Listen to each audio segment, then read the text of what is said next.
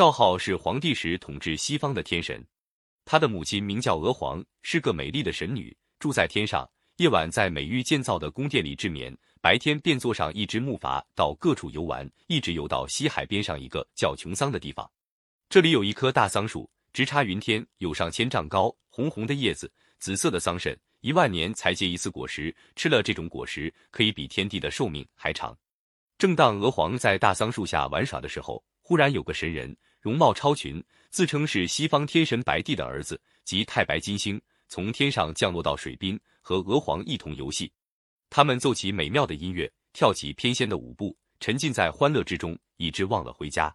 白帝子和娥皇成了一对情人，一同乘上木筏，泛游在大海的碧波之中。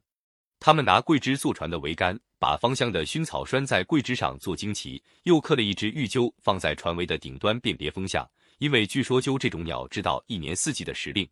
后世传为上设置的向风鸟，传说就是玉鸠一下的风俗。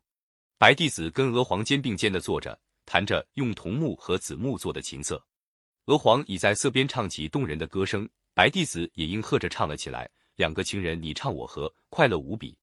后来娥皇生下一个儿子，名叫少昊，又叫琼桑氏，便是他们爱情的结晶。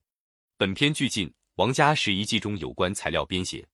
少昊的诞生，原来是天上的星宿跟他母亲娥皇一段爱情的结晶。这段神话故事写得活泼热烈，想象丰富，充满了天真浪漫的情调。